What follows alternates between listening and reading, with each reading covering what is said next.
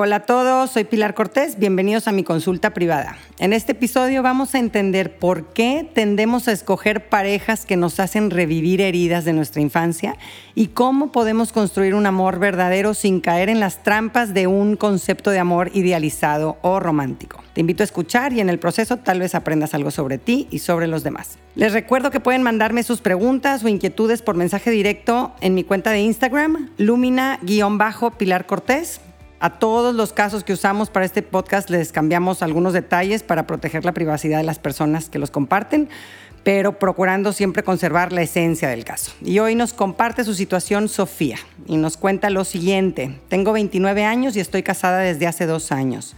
Nos casamos muy enamorados los dos y con mucha ilusión de construir una vida juntos. La verdad, estos dos años de matrimonio no han sido fáciles y muchas veces pienso que me casé con la persona equivocada. Me da mucho miedo pensarlo y por supuesto no se lo he dicho a nadie. En un principio nuestra relación fluía bastante bien. Nos divertíamos mucho juntos, hablábamos horas, filosofando, soñando con el futuro. Siento que las preocupaciones de la vida diaria han ido matando la magia que antes había entre nosotros. Llevamos un tiempo que solo hablamos de cómo vamos a ahorrar, de lo estresado que está mi esposo por los gastos, de lo cansado que está de tanto trabajar, que si hay que impermeabilizar la casa, que si hay humedad en el closet. Ya no es lo mismo y no me gusta en lo que nos hemos convertido. Y por otro lado, llevo varios meses escuchando tu podcast y me ha ayudado mucho a identificar algunas heridas de mi historia. Y me he dado cuenta de que mi esposo tiene muchas características que me hirieron de mi papá y que no supe identificar porque me parecían normales. Yo crecí con un papá que nunca hablaba de las emociones y que jamás me pude desahogar con él. Si intentaba compartirle algo, él lo minimizaba o se burlaba o se preocupaba muchísimo. Pero como mencionas en uno de tus episodios, mi papá no sabía acompañar acompañarme en mi dolor con paz. Y ahora veo que escogí un hombre totalmente analfabeta en sus emociones, incapaz de expresar lo que siente o de comprender y acompañarme en lo que siento yo. Estoy muy confundida y no sé qué hacer. A veces pienso que estoy a tiempo de corregir mi error y terminar esta relación antes de que tengamos hijos en común y las consecuencias sean más trágicas. Pero también me da miedo volverme a equivocar o tardarme en sanar esta pérdida y que para cuando encuentre una mejor pareja ya esté yo muy grande y se me dificulte tener hijos.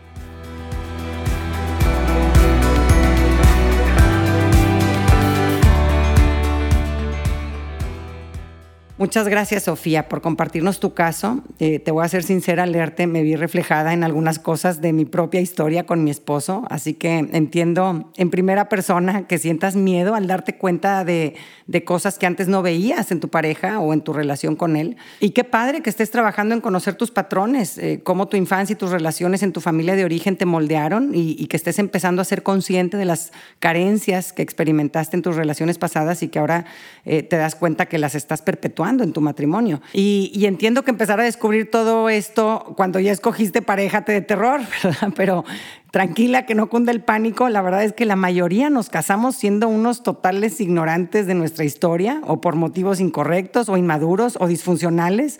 Eh, el escritor filósofo suizo Alain de Botton eh, tiene un video muy simpático que se llama ¿Por qué te casarás con la persona equivocada?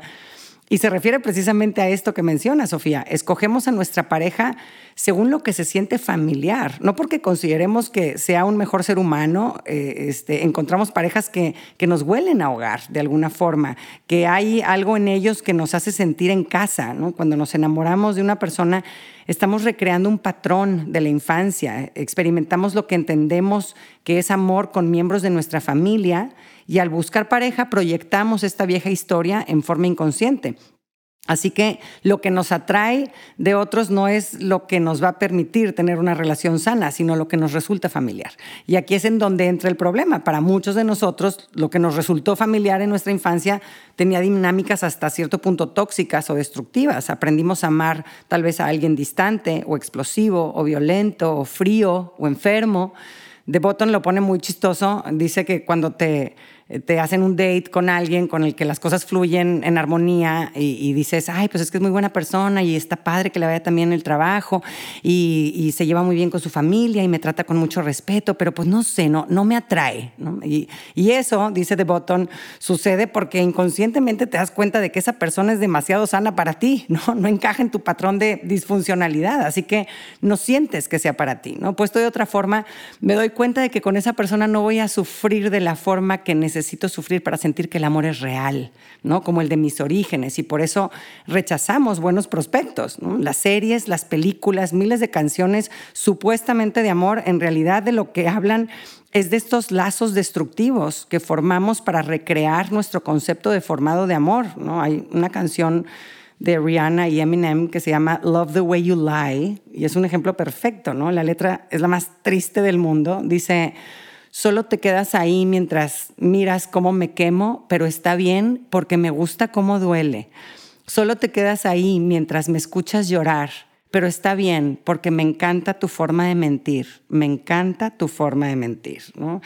Me duele, pero me gusta porque estoy recreando una dinámica con seres queridos de mi historia que amé profundamente y que me lastimaron eh, y por lo que hicieron o por lo que no hicieron, ¿no? Entonces esta recreación me, me, transporta a esos lugares que identifico como amor. Así que lo que en un principio nos gustó o nos atrajo de nuestra pareja o nos pareció interesante, pues con el tiempo es de lo que nos acabamos quejando, ¿no? En un principio me atrajo que fuera tan emocional y ahora el problema es que es muy emocional, ¿no? O me gustaba que fuera tan independiente y ahora mi problema es que es demasiado independiente, ¿no? Y pues estos orígenes de donde vinimos, este pues no los podemos cambiar, pero lo que sí podemos cambiar es la forma en la que aprendimos a adaptarnos. Y aquí vamos a recalcar una primer verdad que nadie nos suele decir sobre el matrimonio, y es que nos casamos para evolucionar, los dos, como equipo. No, somos seres estáticos. Definitivamente cuando nos casamos no somos una pieza terminada, eh, ni mucho menos. ¿no? Me atrevería a decir que la mayoría nos casamos inmaduros, heridos, carentes, ignorantes y vamos a ser felices y vamos a construir vidas plenas en la medida en que en forma individual y como pareja trabajemos para ser mejores seres humanos, para sanar, para madurar, para aprender un vocabulario emocional, para crecer en nuestra empatía y en nuestra compasión. Falsamente creemos que, que el amor verdadero debería querernos estáticos, ¿no? Que no cambiáramos, que no evolucionemos, ¿no? La típica frase de la adolescencia que te escribía tu amiga en tu libreta, nunca cambies, amiga, ¿no? Nunca cambiar es lo peor que nos puede pasar, ¿no? Necesitamos evolucionar para no morir. Eh, nos casamos para evolucionar, para ayudarnos a crecer, para inspirarnos a crecer, acompañarnos y también guiarnos en este camino. Es verdad que es importante aceptar cómo es hoy tu pareja, pero eso no quiere decir que te guste o que quieras que no mejore, que no evolucione, que no crezca. Eh, mi esposo y yo cumplimos 20 años de casados eh, hace poco y viendo las fotos de nuestra boda, de nuestra luna de miel, decíamos, qué impresión que éramos otras personas, ¿no? Cómo hemos cambiado, gracias a Dios, ¿no? hemos crecido juntos, hemos corregido las dinámicas disfuncionales que estábamos repitiendo por nuestras carencias de la infancia y creo que estamos logrando que algunas de estas dinámicas tóxicas ya no pasen a la siguiente generación. Eh, y eso con respecto a cómo influye nuestra historia y nuestros patrones, en nuestra selección de pareja. Pero otro factor que creo que te va a ayudar a entender, Sofía, es cómo influye nuestra cultura en nuestro concepto de amor. Vivimos en medio de una cultura que promueve, más que el verdadero amor, un amor romántico. El romanticismo nos dice que hay un alma gemela allá afuera y que cuando la veamos vamos a saber mágicamente que es nuestro destino, no vamos a tener este sentimiento especial y que si encontramos esta alma gemela nunca vamos a estar solos otra vez, todos nuestros sentimientos y nuestras esperanzas van a ser comprendidos, sin necesidad de hablar vamos a, comprendernos, ¿no? Eh, en el escenario romántico nadie tiene trabajo o responsabilidades que le impliquen sacrificios, como menciona Sofía, nadie tiene humedad en el closet eh, eh, o temas con el dinero. El setting son playas con una margarita o ciudades como París, caminatas en la naturaleza, la luz del sol es perfecta, ¿no? Me acuerdo una vez que que fui a Cancún a mis 19 años este, y, y conocí al hombre de mi vida, según yo, y regresé profundamente enamorada y le conté a mi mamá y se moría de la risa y me decía, ay, mijita, en Cancún te enamoras hasta de las piedras. Y ya nos reíamos, sabias palabras. Y en efecto, ¿verdad? Aquello no tuvo futuro. Este, la forma en la que buscamos amar también está influenciada por nuestras sociedades y lo que como grupo eh, creemos que significa, eh, que es el amor, ¿no? Por lo que vemos en las películas, en las series de ficción, lo que escuchamos en las canciones. La mayoría de nosotros entramos a la vida matrimonial con muchas expectativas falsas, creencias irracionales y, mitos que con el tiempo pues, nos llevan a toparnos con una enorme desilusión. ¿no? Y cuando nos topamos con estos problemas y retos naturales de toda relación, pues nos asustamos pensamos que solo nos pasa a nosotros o que esas situaciones son señales de que las cosas entre nosotros ya no pueden funcionar y, pues esto puede desencadenar un, una espiral de distanciamiento y, y, ruptura que acabe en divorcio. Así que creo que nos va a servir repasar algunas de estas ideas falsas sobre el amor y diferenciar amor romántico del amor verdadero. Y la primera, esta me encanta, yo la creía eh, en nuestros primeros años de matrimonio es que el romanticismo cree que la pareja lee mentes. Creemos que nuestra alma gemela ya sabe y no le tengo que explicar, ¿no? No debería de usar palabras para comprendernos. Entonces, si de repente mi pareja no me entiende, pues yo me ofendo y, ahora no te voy a decir lo que me pasa porque si me amas de verdad, tú deberías leer, de leer mi alma, ¿no? Este, mi pobre esposo estaba clueless y no entendía nada de mí y, yo no le explicaba nada porque me parecía obvio, o sea, que él tuviera que comprenderme. ¿no? Con el tiempo entendí que, que tenía que explicar con la mayor claridad posible lo que estaba sintiendo, lo que estaba pensando y si había que sacar pizarrón, sacarlo, porque aunque algo a mí me pareciera obvio, mi pareja no piensa como yo, ni entiende las cosas como yo, no es mi alma gemela y está bien, ¿no? Encontrar la manera de decir nuestro mensaje, en forma clara y de tal forma que sea aceptable y digerible por mi pareja, es un arte bien importante en el matrimonio. Otra característica del amor romántico es que cree que el sexo es la expresión máxima del amor, es prueba de amor. ¿no? Aprendemos de los medios de comunicación, de los amigos y ahora cada vez más de la pornografía, que el sexo es lo más importante y por donde se empieza una relación. Eh, se nos presenta como algo que se utiliza para demostrar lealtad, o para obtener la propia satisfacción, o para ser aprobado por el otro, o para sentirme seguro. Y la sexualidad sana no es ninguna de estas cosas. Eh, el sexo es un acto de conexión donde se practica el arte y la, y la habilidad de dar y recibir como un reflejo de lo que existe en toda nuestra relación, no solo en ese momento. Los estudios eh, sobre este tema son muy contundentes. La gente que tiene mejor vida sexual es la que está en una relación comprometida donde hay una fuerte amistad donde hay una conexión emocional, un conocimiento y una aceptación de, quién es el otro. Eh, sin duda podemos tener encuentros sexuales esporádicos y algunos resulten emocionantes, súper placenteros, llenos de adrenalina, pero no van a durar mucho. ¿no? A los tres meses, cuando mucho, se pierde el encanto, porque es un cascarón vacío, no hay nada sólido dentro de esa relación. Otra característica del amor romántico es que cree que su media naranja tiene que ser perfecta. Siempre sabe qué decir y cuándo decirlo, siempre toma buenas decisiones, no ronca, no se echa flatulencias asquerosas. ¿no? Exigir perfección en tu pareja te va a dejar en soledad. Nadie somos perfectos ni necesitamos perfección. No se puede tener perfección y compañía. Estar en compañía de otra persona implica estar negociando imperfecciones constantemente. No existe la pareja perfecta para ti, existe la persona suficientemente buena. ¿no? Todos somos muy raros. Eh, la única gente que te puede parecer normal es la gente que acabas de conocer, porque ya si te pones a conocerla más a fondo, descubres que también están re locos y tienen mil broncas y limitaciones. ¿no? Gottman dice que la pregunta que debes hacerle a alguien con quien estás saliendo es, what kind of crazy are you? ¿No? ¿Qué tipo de loquito eres? ¿No? Porque cada quien traemos cositas interesantes en nuestra mochilita. Casarse significa juntar a dos personas con sus mochilitas interesantes, ¿no? Y eso, pues, pues va a ser complicado, ¿no? Y divertido también. Es una oportunidad de crecimiento increíble cuando le agarras la onda y vas aprendiendo a manejar loqueras propias y ajenas. Otra característica del amor romántico es que necesita sentir bonito para actuar. Cree que con la, con la persona indicada las cosas no cuestan, me, tiene que nacer hacer cosas por esta persona. Si no me nace es que ya no la amo y no es para mí.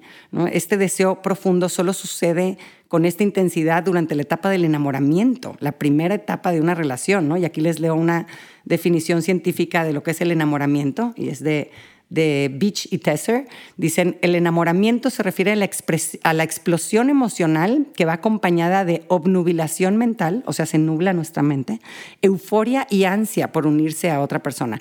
Su sola presencia es causa de una reacción emocional y fisiológica muy intensa.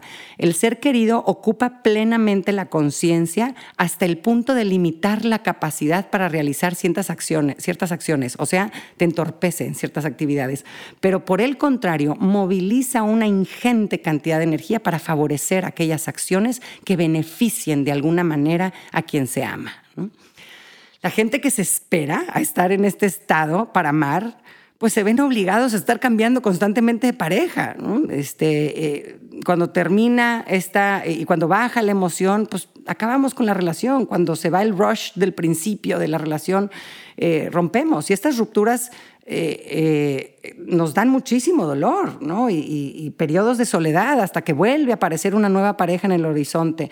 ¿no? Una de las características más importantes del amor verdadero es la constancia. Y para ser constantes hay que seguir amando cuando no tenemos ganas, cuando no me nace. Eso es amar con voluntad.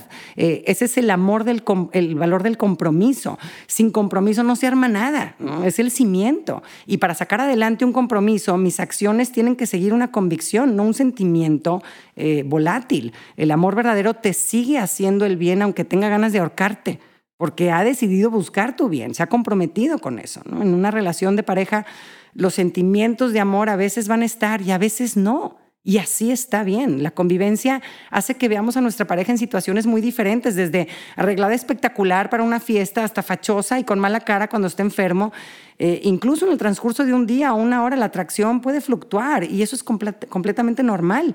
Saber que esto, eh, saber que esto es, es normal te, te, puede ahorrar mucha ansiedad eh, innecesaria y ayudarte a normalizar y no alarmarte cuando no sientas esa atracción. ¿no? Tu pareja no te va a gustar en todo momento y en toda situación y tú no le vas a gustar siempre y está bien. El romanticismo también nos dice que tienes que ser tú mismo. Le encanta esta frase, ¿no? Sé tú mismo. Eh, si no expones todo lo que piensas o si con esa persona no puedes hacer todo lo que se te antoje, eso no es amor de verdad, ¿no? El romanticismo nos vende que el amor tiene que ser impulsivo y espontáneo. Y esto, qué peligroso es. El amor verdadero es precavido. Piensa con tiempo las cosas, planea, mide consecuencias, reflexiona, sabe cuándo es mejor callar es capaz de aguantarse las ganas. En el amor inmaduro las ganas mandan, como los niños chiquitos que no se pueden aguantar a no comerse el quequito aunque esté lleno de ingredientes que le hacen daño. El amor maduro es capaz de controlar sus impulsos y no es esclavo de sus antojos. El romanticismo también nos dice que sigas tu corazón cuando te sientas atraído por alguien, ¿no? Si te atrae, ahí hay algo mágico que es para ti. Hay que cultivar esa relación y abrir esa puerta, ¿no? Eh, cuando la verdad de las cosas es que aunque estés casado, lo más seguro es que en varios momentos de tu vida van a aparecer personas hacia las que te sientas atraído. Eh, ocurre a pesar de tener un buen matrimonio. A la mayoría de la gente le pasa y no es porque te hayas equivocado de pareja, simplemente te sientes atraído hacia otra persona, lo que demuestra es que estás vivo, que eres un ser humano normal, ¿no? el amor verdadero es leal y sabe proteger y cultivar su relación con la que se ha comprometido.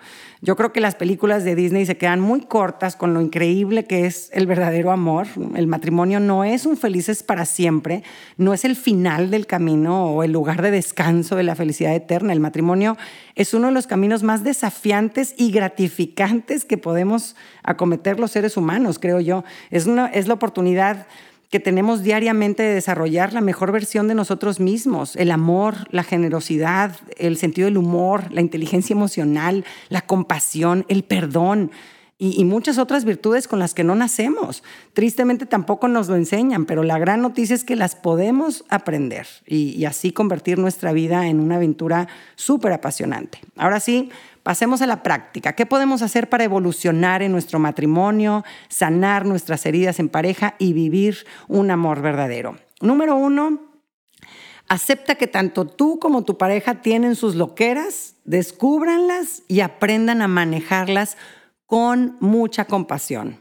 El alma rota no se ve a simple vista. Si yo, si yo veo que estás pelona porque tienes cáncer, pues es más fácil que yo sienta compasión por ti. Pero muchas de nuestras heridas más dolorosas que un cáncer son invisibles a la vista y hay que escarbar para verlas. Y entonces va a ser más fácil tratarnos con compasión a nosotros mismos y a nuestra pareja. Así que échense un clavado a su historia, a sus relaciones de infancia y compartan lo que vayan encontrando, sus memorias. Puedes apoyarte en libros sobre heridas. Ana Mar Orihuela tiene uno muy padre que se llama Sana tus heridas en pareja. Gottman también tiene ejercicios buenísimos para identificar y, expresar a, a nuestra pareja por qué ciertas situaciones nos despiertan heridas del pasado. Puedes aprender estos ejercicios, están en mi taller en línea y también muy bueno el libro de Gottman que se llama Siete reglas de oro para vivir en pareja.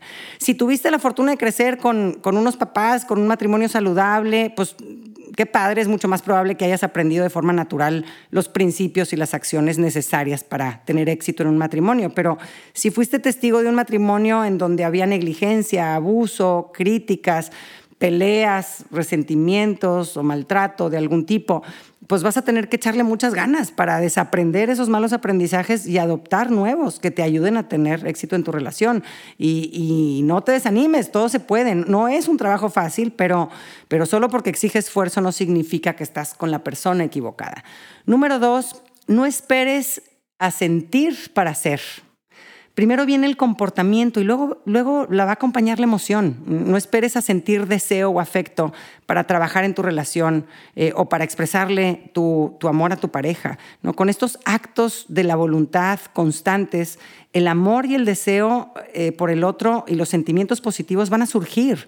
Hay momentos en que el estrés del trabajo y de la vida cotidiana, el cuidado de los niños chiquitos, eh, el cansancio emocional que viene de, de, educar a los hijos adolescentes, todo esto ahoga los sentimientos de amor y la atracción por el otro, pero no hay que dejarlos morir, no hay que buscar espacios de encuentros, escapadas juntos y formas de reavivar eh, estos, eh, estos sentimientos y esta emoción y esta atracción hacia nuestra pareja. Pueden encontrar eh, más tips para trabajar en esto en el episodio que se llama Ya no estoy enamorado de mi esposa.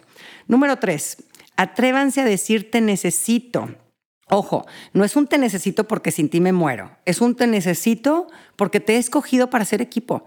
Eh, porque, porque soy mejor cuando, es, cuando estoy con alguien y construyo una vida con alguien. ¿no? El matrimonio sano vive una interdependencia. A veces es uno el que apoya y el otro es el frágil o vulnerable y después se cambian los papeles. A veces luego me toca a mí ser el que apoyo este, y mi pareja después cuando está en un momento de debilidad o de crisis. ¿no? Los dos somos capaces de sostener a nuestra pareja y de buscar apoyo en nuestra pareja. Y este es un gran reto en la relación porque eh, cuando nuestra historia mm, sentimos muchísimo dolor por haber dependido de alguien, ahora decirte necesito puede, puede hacernos sentir que es, que es peligroso.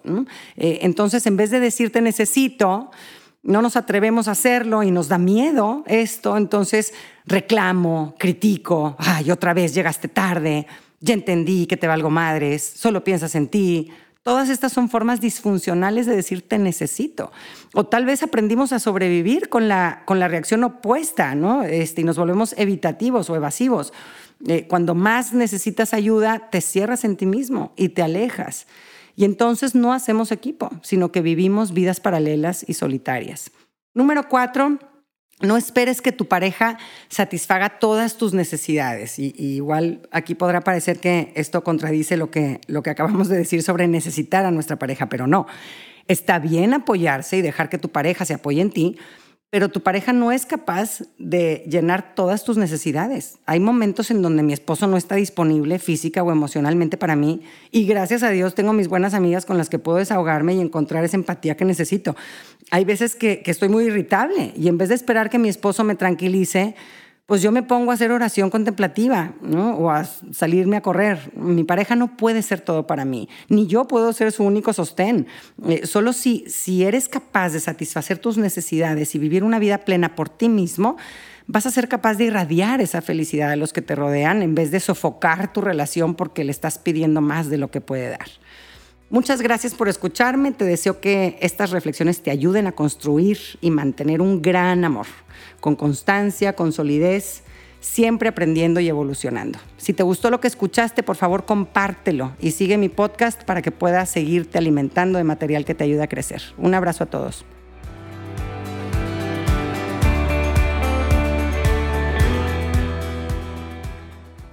Gracias por acompañarme. Ojalá que hayas recibido a través de este podcast, aunque sea un poquito de luz. Si te gustó lo que escuchaste, suscríbete y aliméntate semanalmente con contenido que te ayudará a construir una vida mejor. Si quieres compartir la luz que te llevaste de este tema, puedes enviarnos tus comentarios por mensaje de voz o por escrito al número más 52 8111 930543 o por email en consulta privada arroba luminapilarcortés.com, cortés con S. En mi página puedes accesar a talleres en línea y más material educativo. Encuéntrame en www.luminapilarcortés.com.